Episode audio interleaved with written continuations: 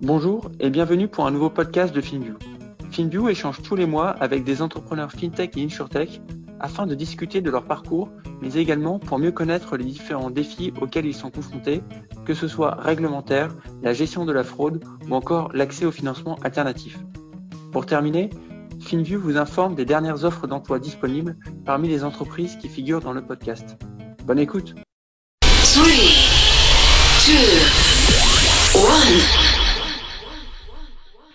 Pour ce troisième épisode, j'ai le plaisir d'accueillir Raphaël, cofondateur et CEO de Luco. Hello Raphaël, pour commencer, peux-tu nous retracer ton parcours jusqu'à l'aventure Luco? Hello William, euh, absolument. Donc Luco, c'est ma troisième boîte. Euh, j'ai fait une école d'ingénieur euh, à Lyon qui s'appelle l'INSA de Lyon en génie industriel. J'ai fait des stages chez Accenture où j'avais d'ailleurs travaillé chez AXA et je m'étais promis de jamais retourner travailler dans l'assurance, que je trouvais ça complètement abscon et, peu concret. Euh, et après, j'ai fait, euh, j'ai fait le master entrepreneur d'HEC. J'ai monté une première boîte dans la food tech qui ressemble beaucoup à un Frishti, on va dire. Euh, donc euh, du food delivery intégré verticalement.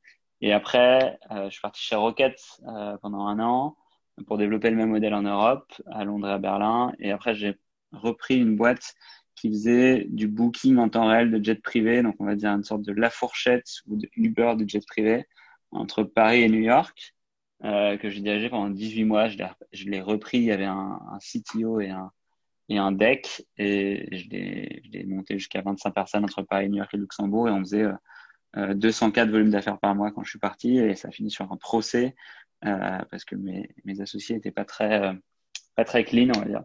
Euh, et j'ai monté Luco il y a maintenant trois ans et demi avec Benoît Bourdel, qui est mon associé et CTO. Justement, après être passé par la food delivery avec eFirst c'est le Uber du jet privé avec euh, OpenJet, euh, comment tu as atterri sur l'assurance, d'autant plus que tu t'étais juré de plus y retourner? Donc, est-ce que tu peux nous dire comment t'es venu l'idée de Luco?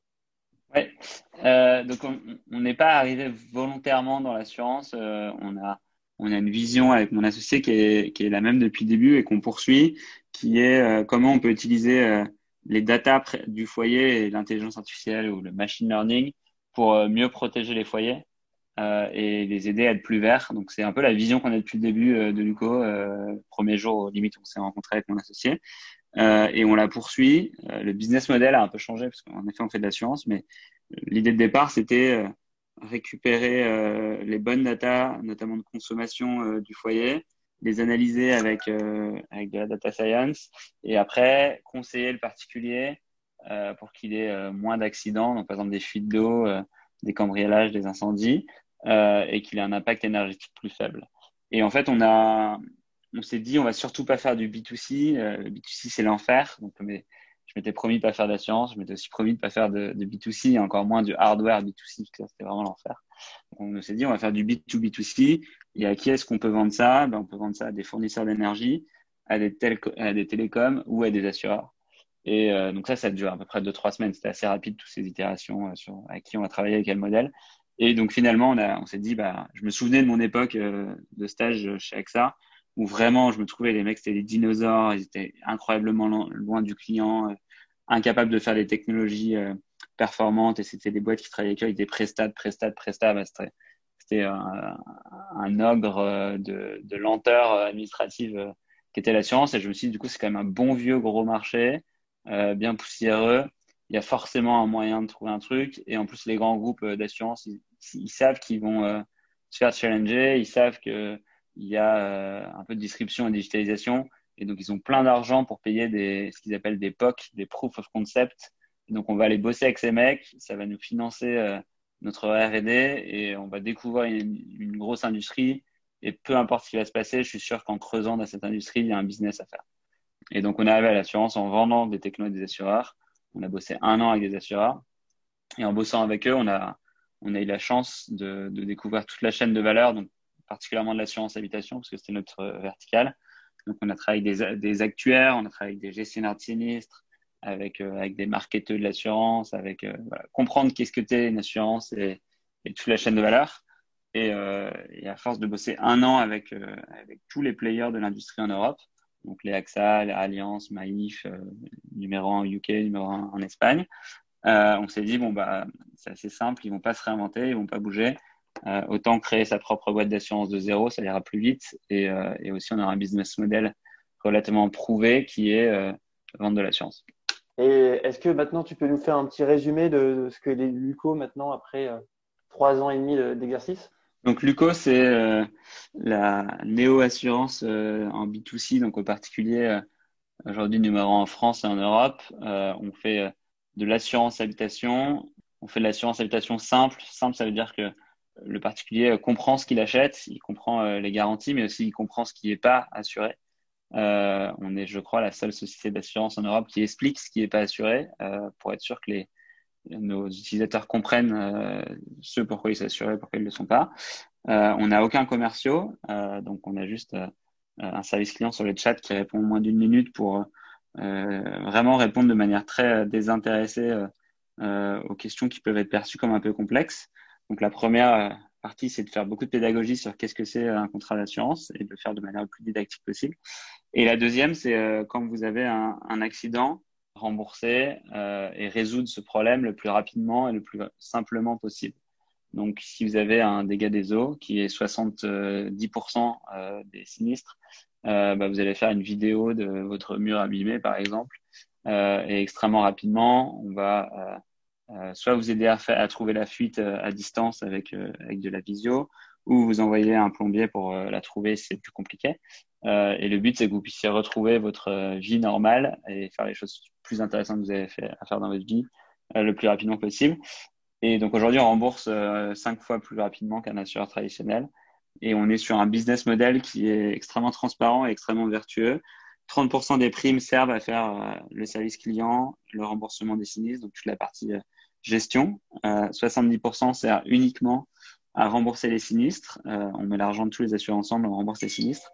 Et à la fin de l'année, quand il reste de l'argent euh, dans la part euh, des 70% dédiés à, rembourser les sinistres, elle va à la session du choix de l'assuré.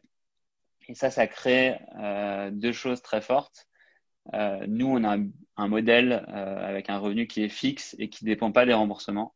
Donc, on ne va pas venir augmenter nos marges en remboursant moins nos utilisateurs et on n'a pas d'intérêt à pas rembourser. Du coup, ça nous permet de le faire euh, sans état d'âme rapidement et simplement. Et euh, à l'inverse, le particulier, s'il exagère ou s'il est tenté de frauder, c'est pas euh, le grand capital sans, sans, visage qui vient impacter, mais c'est l'association qu'il a lui-même choisi. Et donc, ça crée un, un aléa moral et un alignement d'intérêt, ce qui permet de ramener beaucoup de confiance euh, dans un produit et une industrie qui manque terriblement de confiance. Et donc, on sort un peu de, du conflit d'intérêt de base qui est l'assureur, soit il vous rembourse et il fait moins de profit, euh, soit il fait son métier, mais du coup, à la fin de l'année, euh, ses actionnaires ne seront pas contents.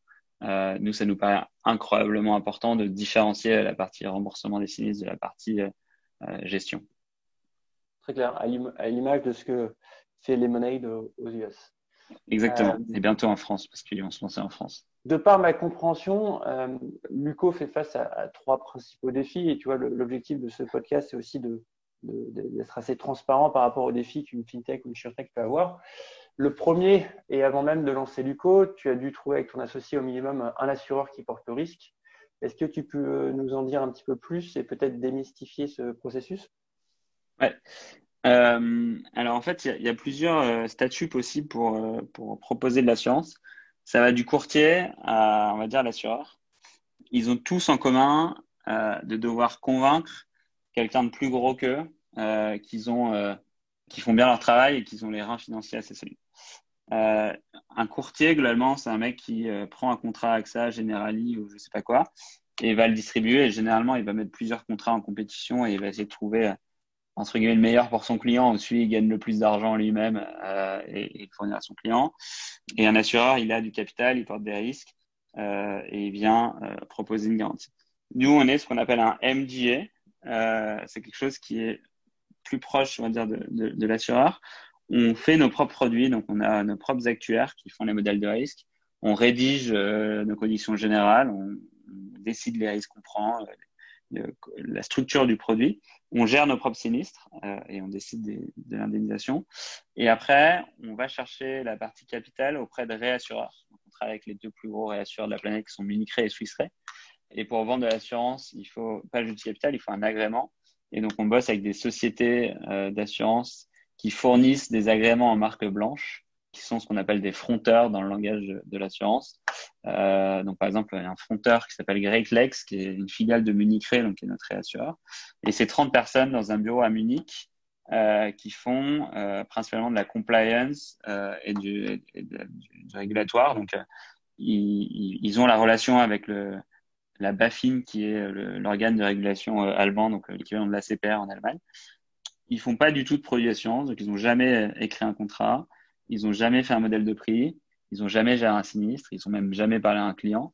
Euh, par contre, ils, font en sorte qu'ils aient un papier d'assurance. Et ils vont retransmettre 100% de leur risque au réassureur qui est derrière, euh, qui est en l'occurrence euh, Et donc ça, nous, ça nous permet d'avoir la main totale sur notre produit et sur tout ce qui est euh, en face du client, de pas encore allouer notre equity sur du partage de risque, voilà. et, et, dans l'évolution logique de l'UCO, à une certaine taille, c'est-à-dire dans 18-24 mois, euh, ça fait un sens économique de plus avoir le, le fronteur, l'agrément d'assurance qui est loué entre guillemets dans l'équation et d'avoir notre propre agrément d'assurance.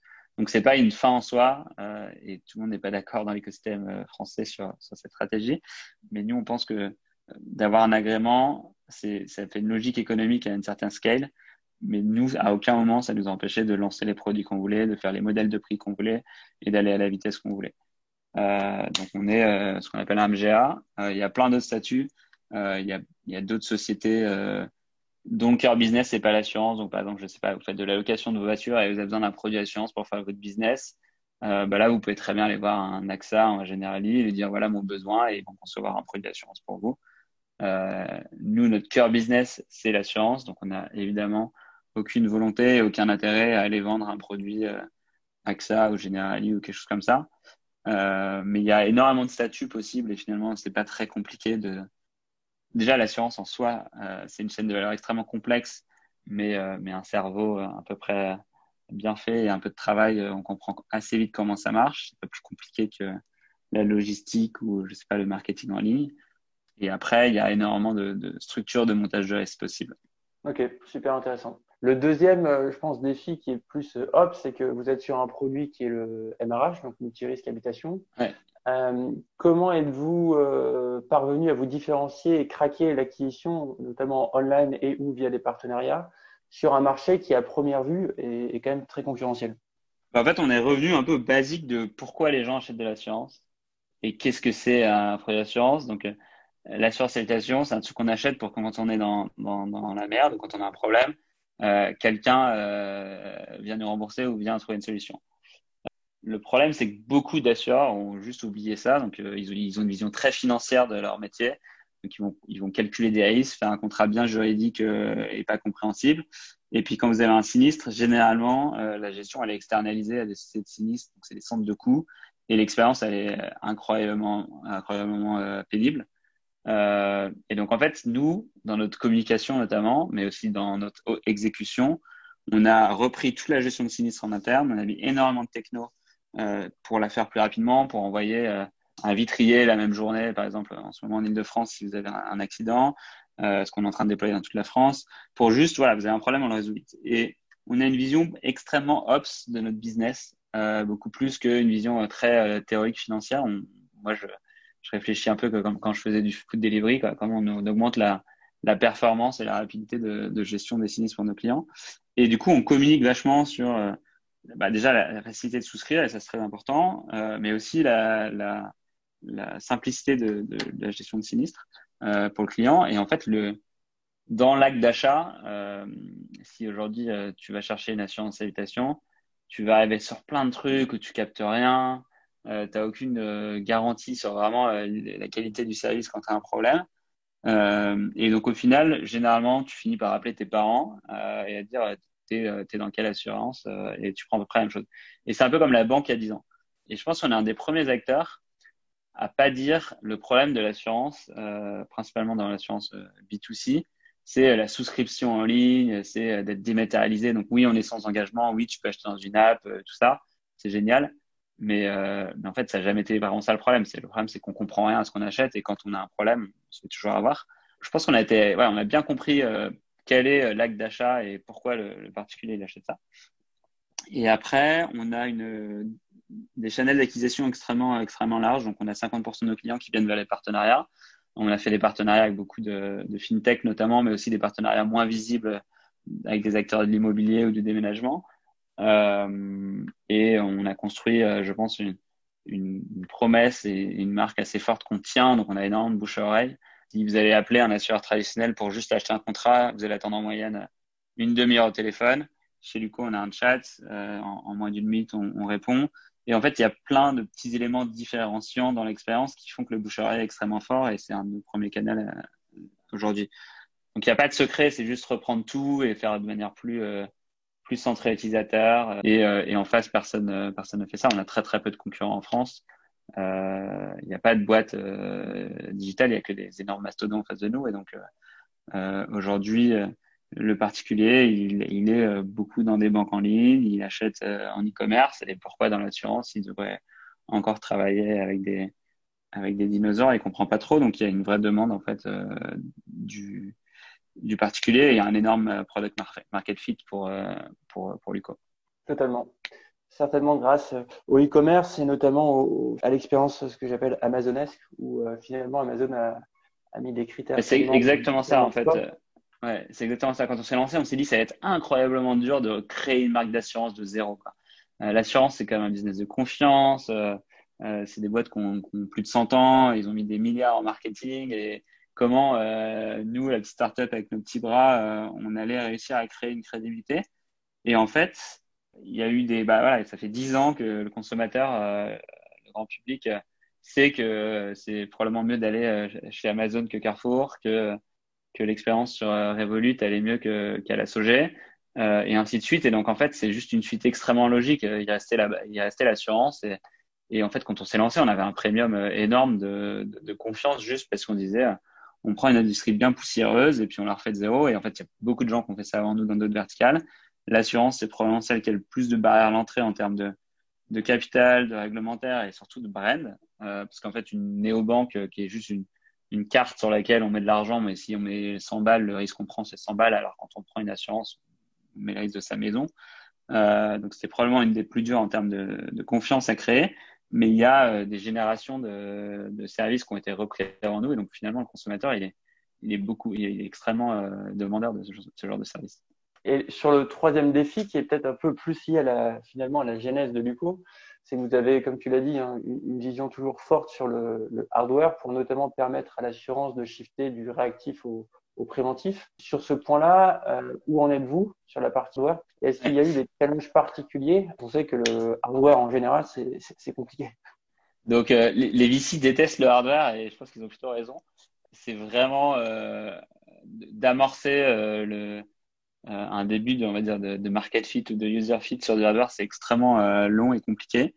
Euh, on le savait, hein, donc euh, moi je, m'étais promis de pas faire du, hardware B2C et c'était vraiment le, truc qu'on n'allait jamais faire. Donc c'est pour ça qu'on qu'on est arrivé et qu'on a un business model qui, tourne autour de l'assurance aujourd'hui. C'est assez compliqué, on avance vachement bien, mais on n'est pas encore euh, commercialisé sur, sur les produits de protection. Il faut à peu près, si on demande à un acteur comme Netatmo ou WeSings pour industrialiser un produit B2C hardware, c'est à peu près un million, un million et demi, euh, 12, 12 bonhommes et, et, euh, et deux ans. Euh, nous, pour l'instant, on a dépensé 600K, on a une équipe maintenant, il y a une douzaine de personnes qui bossent sur ces sujets. Ça fait 18 mois, donc on, est plutôt dans les clous et on essaye de faire trois produits en même temps. Donc là, on, a, on, est toujours en phase de, de bêta, on déploie ça. Si vous êtes assuré chez Luco, vous pouvez, on communique plus dessus parce que vu que le produit n'est pas encore assez mature, euh, il y en a des assurés qui étaient un peu déçus au moment où ils ont acheté le produit. Euh, mais depuis l'application, vous pouvez rentrer dans la liste d'attente et on, et, on, et, on, ship des produits en, bêta qu'on est en train d'améliorer. On recrute aussi euh, des gens qui sont extrêmement bons, euh, qui viennent du monde du hardware. Donc, on, on va annoncer euh, un recrutement euh, assez clé d'une des stars du hardware de l'écosystème parisien. Euh, donc, on n'a pas du tout abandonné, mais c'est un peu plus long et compliqué que, que ce qu'on aimerait. et on a la même vision, par contre, que euh, l'assurance, c'est un produit peu différencié et peu engageant. Donc, euh, un contrat d'assurance, vous allez avoir un accident tous les 10 ans dans l'assurance habitation. Il n'y a rien qui ressemble plus à un contrat euh, d'assurance qu'un autre contrat d'assurance. Et, et, donc, le vrai problème du particulier, c'est comment il n'a pas d'accident chez lui et quand il en a un, comment on vient de le résoudre. Peu importe d'ailleurs si c'est assuré ou pas.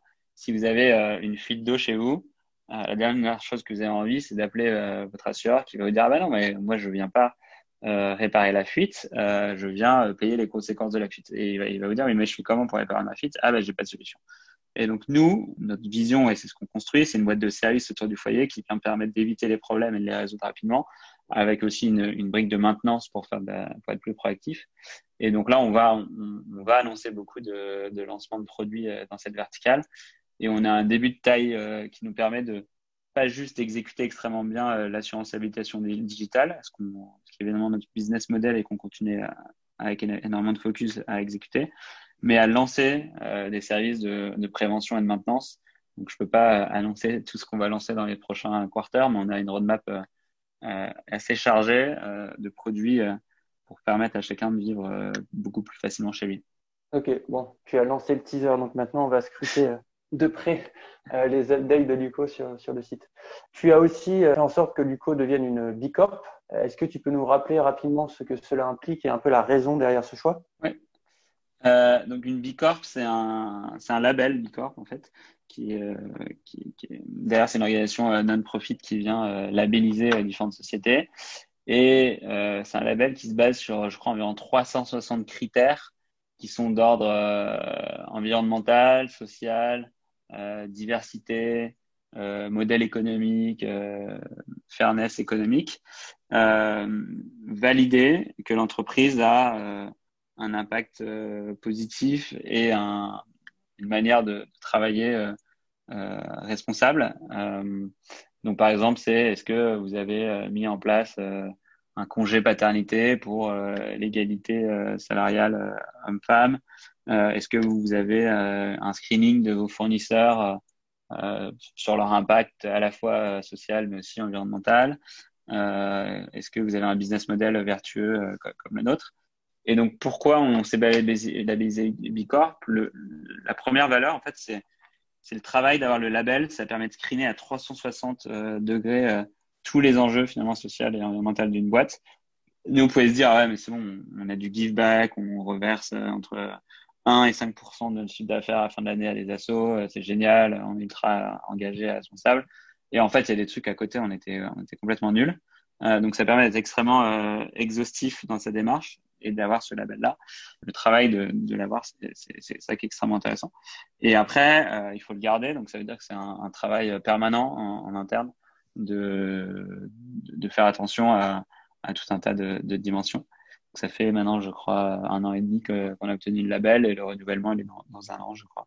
Donc, euh, euh, c'est, je pense que c'est difficile de monter une boîte euh, consumer aujourd'hui qui n'est pas extrêmement engagée et, et et le, et le label Bicorp, c'est un, un, niveau assez élevé pour, pour valider ça.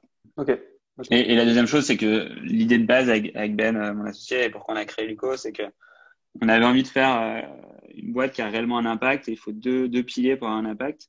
Il faut faire quelque chose de, de positif. Euh, et donc, il y a une vision énergétique que je que je vais pas trop développer, mais un jour, notre, notre rêve et ce qu'on veut faire avec Luco, c'est aussi aider les, les, foyers à vraiment euh, les coacher mieux énergétiquement, contrôler euh, les chauffe-eau quand l'énergie est chère et des choses comme ça, qui était le sujet de recherche de, de Ben, euh, mon associé, avant qu'on crée Luco. Donc d'avoir un impact euh, environnemental et social. Euh, et après, il faut surtout du scale. Et il y a beaucoup de personnes qui font, qui ont des super bonnes idées, mais qui, qui scalent pas du tout. Et donc en fait, l'impact est extrêmement faible. Euh, et donc euh, l'idée, euh, ce qu'on essaie de faire depuis le début, et pour l'instant ça marche pas trop mal, c'est faire une boîte qui a un, réellement un impact positif et un scale et une, réussite économique pour scaler massivement en Europe. Très clair. Et enfin sur le sur le secteur de l'assurance, qui a connu cette dernière décennie de nombreuses innovations dans plusieurs géographies. On a cité Lemonade. En France, il y a vous évidemment, il y a eu Alan sur l'aspect mutuel. Tout ça par le biais de la, digitalisation. Quel avenir vois-tu sur ce secteur pour, euh, je ne sais pas, moi, ces 5-10 prochaines années, peu importe, mais en tout cas dans, dans l'avenir, comment tu le perçois? Ah, Moi, j'ai une conviction et j'ai une quote assez forte qui est euh, l'assurance, c'est un super business model, mais c'est un terrible euh, produit consumer. Si on est un, genre un marketeur et qu'on essaie de faire un produit grand public, je pense que le pire produit grand public, c'est l'assurance. quoi. C'est euh, un business model complètement pété avec aucun alignement d'intérêt. Un assureur qui gagne beaucoup d'argent, ça ne veut pas du tout dire qu'il a des clients heureux. Quoi. Euh, et c'est assez rare. Euh, c'est assez rare dans le business. Généralement, le, meilleur moyen d'avoir un bon business, c'est de faire un super produit et les gens sont contents et du coup, euh, du coup ça marche mieux. Ça marche pas exactement comme ça dans l'assurance. Ouais, et en plus, l'assurance, en général, quand tu l'utilises, c'est pour des, des, sinistres, donc c'est rarement une partie payeur, donc côté usage, c'est compliqué. Exactement. Et donc, c'est vraiment, le, je pense, un des, des, des, business models les plus pétés et des trucs euh, que le particulier achète euh, le plus, le plus abscon. Moi, ma grosse conviction, c'est que euh, et à l'inverse, en tant que business, c'est un super business model, c'est des, des, revenus récurrents, c'est prévisible, euh, tout ça. Euh, ma conviction, c'est que l'assurance, ça va être un élément d'une chaîne de valeur plus large et elle va extrêmement euh, s'effacer. Donc, on va acheter du transport euh, et je sais pas, on, va arrêter d'acheter sa voiture déjà et de l'assurer. On va faire du leasing ou on va prendre des Uber avec, ou sans chauffeur, peu importe. Mais donc, on va acheter du transport, on va acheter euh, de, de, la santé, euh, et c'est un peu ce qu'essaye de faire Alan. Leur but, c'est pas juste de remonter la mutuelle, c'est de faire des parcours de soins et, d'aller vraiment améliorer la santé des gens. Euh, et nous, ce qu'on ce qu'on construit, c'est c'est une solution de, de gestion et de maintenance de son foyer extrêmement intégrée. Donc, on appelle ça du home care. et donc, en fait, l'assurance, c'est notre business model, mais c'est pas le produit qu'on qu'on achète. Et conceptuellement, on voit un peu l'assurance habitation Luco, c'est votre abonnement Prime. Il y a des services intégrés comme de l'assurance, comme d'autres services qu'on va lancer assez vite. Et après, euh, il y a euh, d'autres services euh, avec des avantages particuliers que vous allez euh, pouvoir accéder auprès de votre logement. et donc, si on me demande c'est quoi l'assurance dans, dans 30 ans ou dans 20 ans, en fait, c'est fini. Il n'y a plus d'assureur qui, qui sera en face du client. Il y aura des services que vous achèterez, il y aura une brique d'assurance dedans et ça sera assez seamless pour vous. Donc, il y aura toujours des assureurs, il y a toujours des réassureurs, il y a toujours une partie capitalistique et tout ça. Euh, mais euh, notre conviction, c'est que pour euh, ça, ça, dans un, dans un produit beaucoup plus large. Super intéressant. Et dernier point, c'est toujours de promouvoir les, les recrutements dans, dans l'écosystème FinTech. Est-ce que euh, vous avez des postes disponibles et si oui, dans quel domaine? Ouais, alors on va recruter 50 à 100 personnes dans les prochains, dans les, dans, dans l'année qui arrive. On recrute euh, évidemment beaucoup de, de, tech, notamment data science et sur la partie mobile. Euh, donc euh, ça c'est notre gros focus du moment. Et après on recrute un peu tous les métiers, tous les métiers de la tech. donc on fait on fait du marketing B2C, mais on cherche aussi à renforcer le pôle partenariat. Donc 50% de nos clients viennent par les partenariats, donc on, cherche à renforcer le pôle partenariat, donc plus de, la vente euh, complexe euh, de grands comptes, après un peu tout quoi. Donc on va lancer des pays, donc des, gens euh, assez ops ou general management pour ouvrir des pays, et, et après on recrute bien, bien sûr des, des personnes sur, sur, sur, les sinistres ou, le service client. Et la particularité, c'est qu'on a aujourd'hui, je crois, 25% de personnes en full remote. On l'a toujours été. On n'a pas trop communiqué dessus, mais on est en work where, from where you want ou work how you want depuis, depuis un peu toujours chez Hugo ça marche assez bien et la seule chose qu'on demande, c'est d'être sur euh, le fuseau horaire euh, européen. Merci beaucoup Raphaël pour, euh, pour son temps et ses insights. Et puis on te souhaite le meilleur et on a évidemment hâte de découvrir les, les futurs produits que Guco va lancer. Merci beaucoup William. à très bientôt.